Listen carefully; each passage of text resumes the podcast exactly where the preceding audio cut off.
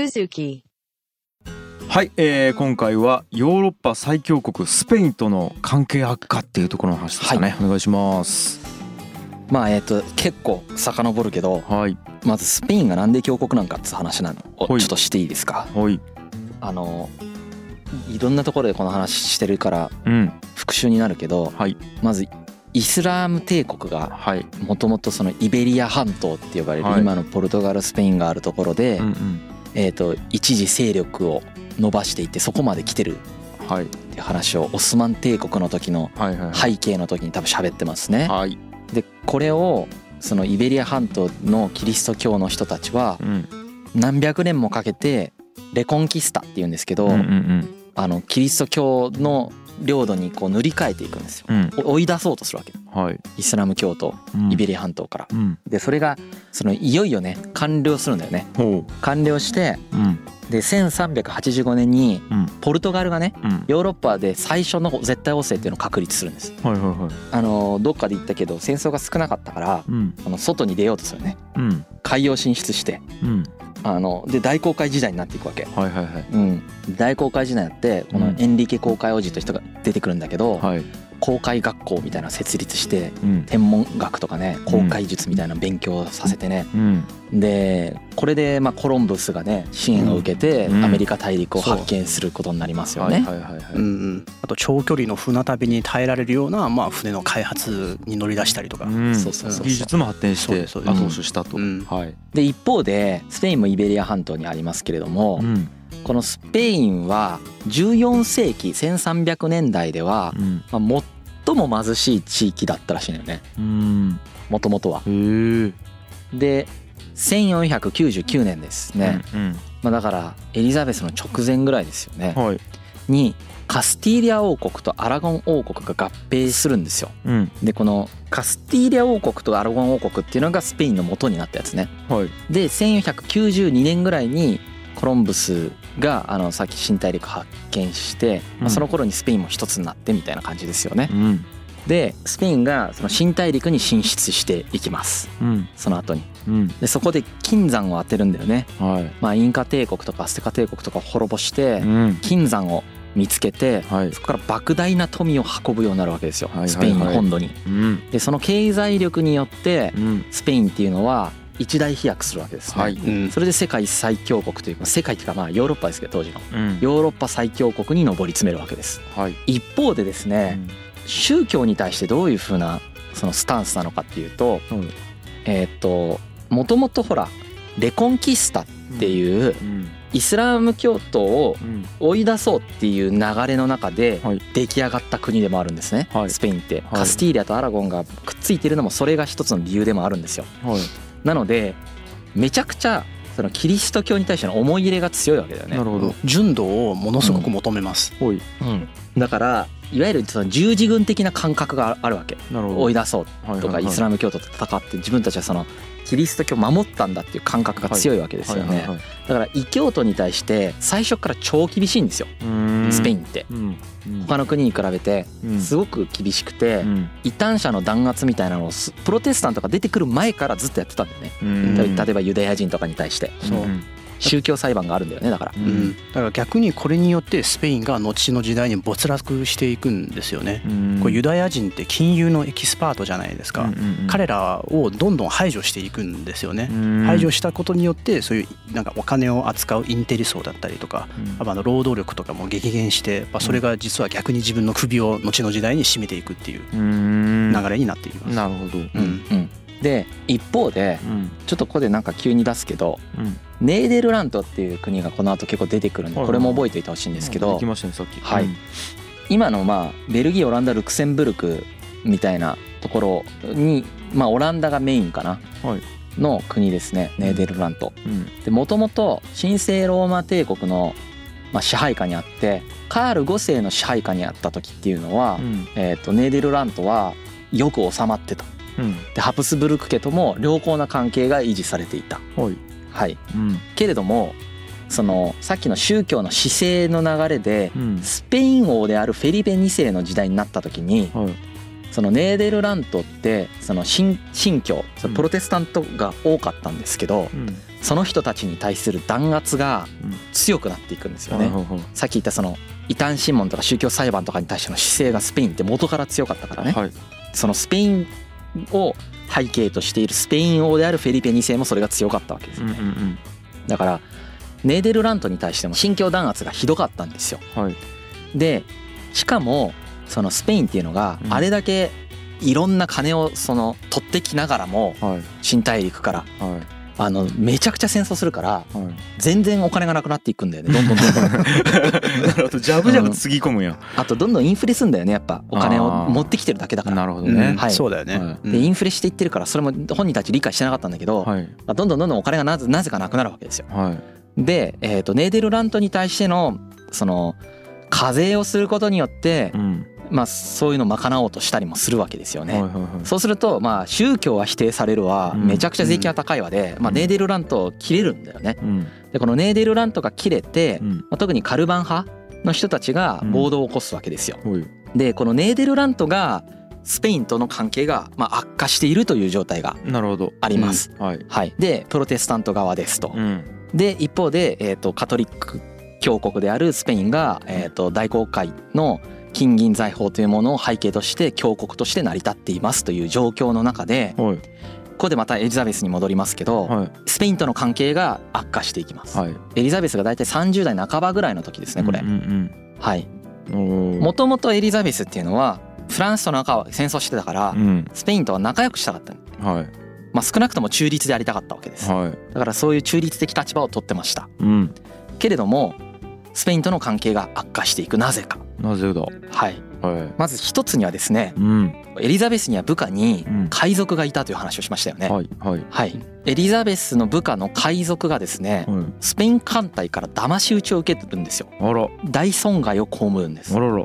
はい、うん、これはねその奴隷貿易をしてるんだけど、海賊といってまあジョン・ホーキンスっていう人ですね、うん、はあの奴隷貿易をしてた、うん、でも奴隷貿易はスペインはね新大陸での奴隷貿易はスペインにしか許してなかった、うん、だからそのやっちゃいけないことをやってる人だったわけだねスペインからすると、うん、なので不意打ちで、えー、と攻撃したんですねスペイン艦隊が、ジョン・ホーキンスという、まあ、海賊的な人の船を、はい、それがイギリスとしてはめちゃくちゃムカついたっていうのがあるんですよね。なるほど。っていうのがまず一つ。でこの時にこのジョン・ホーキンスっていう人と、あともう一人フランシス・ドレイクって有名な海賊がいるんですけど、特にこの二人はすごい復讐を誓ってるみたいなんだよね。スペインに対して。スペインに対して、あのまあ恨み。恨みを持ってる。これやっぱ相当辛かったみたいな、逃げ帰る時もなんかもう食料がほぼなくて本当餓死寸前の状態で逃げ帰ったらしいんですよ。でそういう中で戦ってまあ復讐を誓うという事件がまあありました。これはサンファン・デ・ウルアの戦いという呼ばれるんですけど、はい、この騙し討ちのことをですね、うん、まあ、これで非常にその関係が悪化する一つの原因だったと言われています、はいうん、まあでもこれはなんていうか結構お互い様で、うん、あのイギリスはねイギリスだけじゃないんだけど、うん、スペインがめちゃくちゃその新大陸貿易というか奴隷貿易であるとか、うん、あとはその新大陸からの金銀財宝みたいなのを持ち帰って儲けてるじゃないですか。うんで周りの国はねある日気づくんだよね、あれ？これスペインの船を襲えばよくね？ってなるんですよ。そりゃそうだ、はい。あんななんか新大陸まで行かんでもね？みたいな。そうあいつらだって略奪してるからこっちも略奪しても別にいいんじゃね？みたいな。そうかそうかそうか。略奪したやつを略奪すればいいだけだから、はいでこの略奪する、まあ、海賊みたいな人たちが出てくるんだけど、うん、この海賊みたいな人たちを支援してんだよねイングランドとかは。そうイギリスは。公認の海賊みたいになって、主要産業が強盗みたいになってんだよ。なるほどなるほど、国家のね収入の15%強盗なんですよこの人たち、当時のイン 当時は海賊自体は珍しくはないんですよ、まあ、なんならそのイギリス、まあ、ブリテン島と大陸の間ののドーバー海峡あるじゃないですか、あそこでなんか海賊船が常に400隻ぐらい回ってたみたいなそういうあの記述もあったんですけど、国家としてそれをさなんだろうパトロンみたいになってたのはイングランドですよね。なるほど。まあそれぐらい金に困ってたってことです。なるほど。そういうことです。金に困ってたから、まあそういうのをしてまで金を取らないといけなかったから、まあそれは当然フィリペとしてはふざけんなって思ってるわけですし、でもう一つそのこのエリザベスが30代半ばの時にもう一つ事件があって、フェリペがね、ジェノバの銀行家からね、凄まじい大金をね借りたんだよね。それをネーデルラントに運んでる途中にね、ネーデルラントがスペイン領だから、なんか立ち寄ったのかな、多分エリザベスそのあそこにイングランドとかに、なんかね横領したらしいよ。え？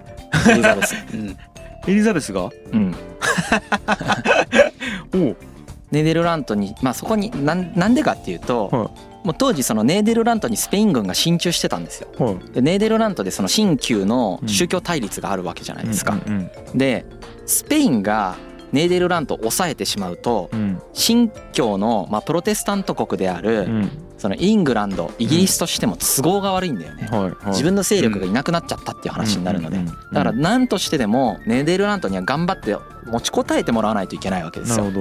でそこに金を運ぼうとしてるんで、つまりスペインがネーデルラントのスペイン軍を支援するためにお金を運ぼうとしているからなるほど。それを奪っちゃった方がいいよねということで奪っちゃう、ね、なるほど。じゃ邪魔したんですね。邪魔したんです、うん、なるほど。それもフェリペからするとふざけんなって話になる。まあそれは普通に取られてますから、ね。うん、だからお互い様なところがあるわけだよねこれは、うん、本当仁義なき戦いだよね、怖いね。それでまあすごいこう関係が悪化していきますと。血で血を洗う、はい、はい、でまあでかいのはあとはやっぱりそのプロテスタントカトリックの対立がありますということですよね、これによってぱりイギリスとスペインの関係っていうのはどんどんどんどん悪化していくんですね。はい、で同時期に実はフランスとの関係もイギリスイングランドは悪化させてしまう。うん、これなんでかっていうとこれも似たようなことで、うん。うん、フランスがほら宗教対立を内紛してるって話をしたじゃん。はいはい、でイギリスとしてはフランスがプロテスタントになってくれたら嬉しいわけよ。だから、ユグのそのプロテスタント派閥を支援してるんだよね、イギリスが。でそうするとさフランスとしてはさいや支援すんなやってなるわけです。そろそろだ、はい、カトリックですし、フランスは、支援すんなやってなって、これもねちょっと仲が悪くなるんで、ね、なるほど、はい、うん、でしかも同時期にねヤンヤンがさっき言ったの家臣同士もなんかちょっと揉め始めたりしてねどっちも敵に回したの誰の責任だみたいになってね、はい、それで仲悪くなってくるみたいな状態の時に、うん、あのローマ教皇から破門されます。うわ一番やばいやつ でローマ教皇から破門されたりとかして、まあ、やばい状態になるんだけれども、うん、戦争回避はできるんですよ。なんでかっていうと、フランスもスペインもそもそもさ戦争しすぎて財政なんだから彼らは和解してたよね、うん、フランスとスペイン自体が。なんで、えー、と戦争が起こらなかったんですよね。起こす体力がないんです、ね、なかったんですもうみんななかったんです、はい、戦いすぎて。はい、でこれが何年間も続いて最終的にでも戦争になるんだけどね、うんうん、はい。スペインとの。うんで、えー、ローマ教皇から破門されます。でもともとねローマ教皇はね、うん、破門したかったわけ。エリザベスが、せっかくカトリックに戻ったイングランドを、まあ、イギリスをまたプロテスタントに戻しやがってってなってるわけですよ。はい、なってるんだけれども、はい、フェリペ2世が抑えてくれてたんだよね、うん、ある意味。うん。で中立だったしフェリペと、はい、だけどさっき言った理由で、うん、あのイングランドとスペインの関係が悪化したので、はい、抑えがいなくなっちゃってそれで破門されるんですよね。あうん、あクッションになっててくれたけれどね。まああるある程度のクッションになってくれてたのがもういなくなって抑えなくなったことによって、まああの破門されると。あちゃ、うん、すごいね。一気にきますねなんか困難が。うん、なるほど。トラブル発生。うん、でこの関係を悪化させたスペインはですね戦争にこの時にはなれませんでしたけれども、はい、めちゃくちゃ強い艦隊を持ってたんだよね。はい、これはねレパントの海戦っていうところで、スペインとローマ教皇とベネチアの連合艦隊がオスマン帝国艦隊を破るっていうことが起こるんですよ。う。ん。これによってスペインが地中海の制海権を得てね、でオスマン帝国の勢力が後退させるということに成功するんですけれどもこれはだからメフメト2世の次の次の世代ぐらいのオスマン帝国の王様ね、の時にそれが起こるんですよ。でこのスペインがね、うん、レパントの海戦で地中海のその覇権を取るとですね、まあ、制海権を取ると、うん、またフランスがね、うん、今度スペインが怖くなるんだよね、だからまあ常にこんな感じ。もう誰かが力をつけるとそれを抑えるために敵同士だった人たちが組むみたいになるんですよ、でも力がね持ってたところももう勝ちきれないんですよね、うん。そうそうそう。それによってね、うん。だからこでスペインが力をつけてしまった。レパントの海戦で勝ってしまったから、フランスはこれが怖くなってしまって、でフランスはオスマン海軍と同盟してるからね、あの異教徒だけどスペインと対抗、まあ、ハプスブルク家と対抗するために、えー、と組んでたんですよ、オスマンと。まあ、こういうことが起こって、ちょうどエリザベスが30代後半から40代の間全部は戦争があんま起こんなかったイングランドは。なるほど。うん、これはすごくいいことだったね。あの、そのラッキーだったっていうのもありますよね。やっぱあとはそれさっき言ったその勢力均衡の原理が働いてい。くっていうのもありました。ここで覚えておくべきなのは、その財宝を奪ったりとかしてめちゃくちゃ関係は悪いんだけど、結果戦争は起こらなかった。んです。なるほど。関係はめっちゃ悪いんです。はい、っていうことがあった。はい、で、えーと、フランスはイングランドとその防衛条約を結ぶんですよね。うんうん、さっき言ったレパントの海戦でスペインが勝っちゃったから、うん、これ以上力をつけさせないために同盟条約を結んだ。でもエリザベスはフランスのことを全然信用してないんですよ、うん、この同盟条約はまあどっちかが攻撃されたらどっちかが守ろうねみたいな、っていうやつだったんですけど、はい、まあ、フランスのことを別に信用してるわけではない。だからこの外交条約が機能するかどうかどうでもよかったんだけど、そのスペインを転まらせることはできるわけですよ、はいはい、こういう外交条約が結ばれたということは牽制にはなるじゃないですか。なるほど、この牽制が外交的手段としては非常に大事だったので、うん、まあ、こういうような手段を使って、えー、とスペインを牽制したりとかをしていると。なるほどまあ、戦争するのはもうコストかかりますからね、うん、外交であのコスパよくそういうこういう問題をあのあれあのマネジメントできればすごく、うん、あのいいかなと思います。なるほど、はい。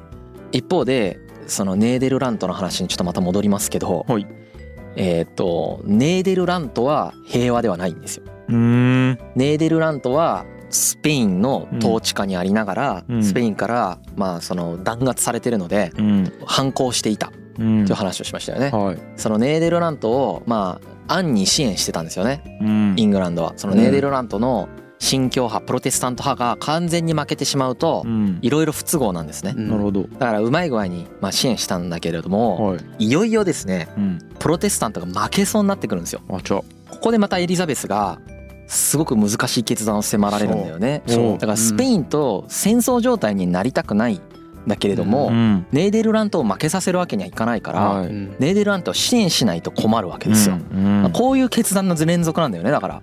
エリザベスの人生っていうのは。支援したら敵対することになるから。そうそうそうしかも兵力を送り込むことになるからあの財政負担がまた増えていくっていう。そう。ひどうするんや。うん、でエリザベスの側近としては積極的に支援した方がいいとネーデルラントいう話をしていた。はい。はい。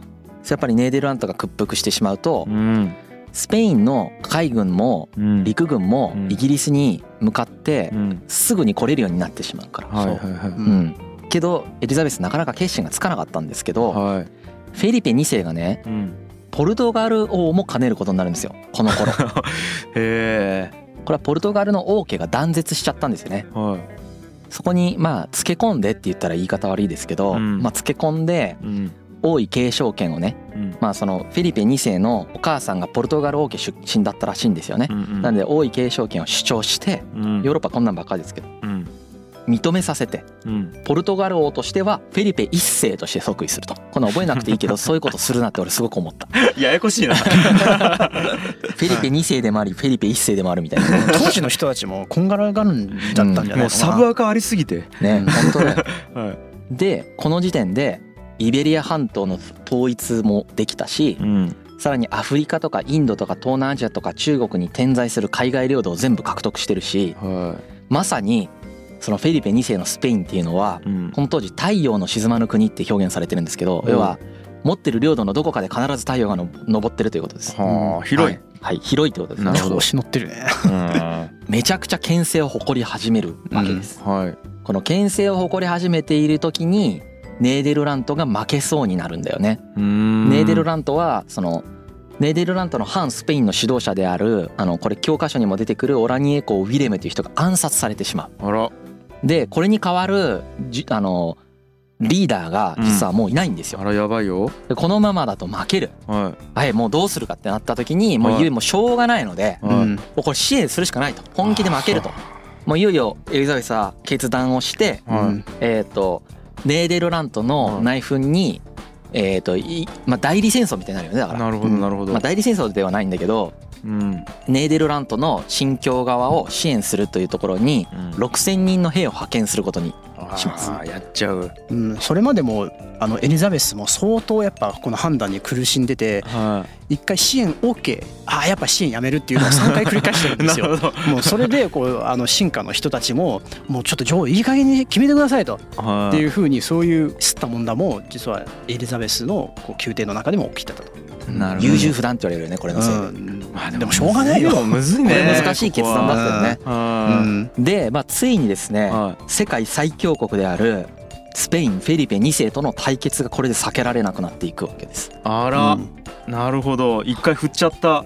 はい、フェリペ2世と、はい、対決しないといけない、まあ、ずっと避けてたから避け続けて何年もこうやって避けることができていたんだけれどもいよいよ情勢がそれを許さなくなってしまって、まあ、いろんな理由でスペインとは戦わないといけなくなるっていうことですそうか、うん、なるほど経緯は複雑だったでしょ、フランスとの思惑ととかスペインとの思惑とかあとは宗教の問題とか。そういうものがいろいろ絡み合った結果結果的に避けれなくなったんです。そうはい、なんかもう決してねエリザベス女王がなんか悪い手を打ったわけではないんだよね。悪い手をまあ実際なんていうかこれ以上難しかったと思う。う なんていうかどうすればいいのとは思うと思う。誰がやってもこの王様を。なるほど。じゃあついに対立関係になってしまうってことですね。はい、うん、フィリピンそれでこの後起こるのが、アルマダの海戦っていうのが起こるんですよね。なるほど。スペインの無敵艦隊と呼ばれるすっごい数の戦艦がイギリスを侵略しようとしたやつをエリザベスが防ぐっていう。うんうんうん、それでスペインの威信が地に落ちるっていう。なるほど。それで国家権力構造が変わっていくっていうのが、なるほど。まあ、エリザベスがやったことです。はあいやだから有名なんですエリザベスって。なるほどね。いやじゃあその次回以降はそこの詳しい話をお聞きできればと思います、はい、はい、はい、ありがとうございました。ありがとうございます。G ハイエスズク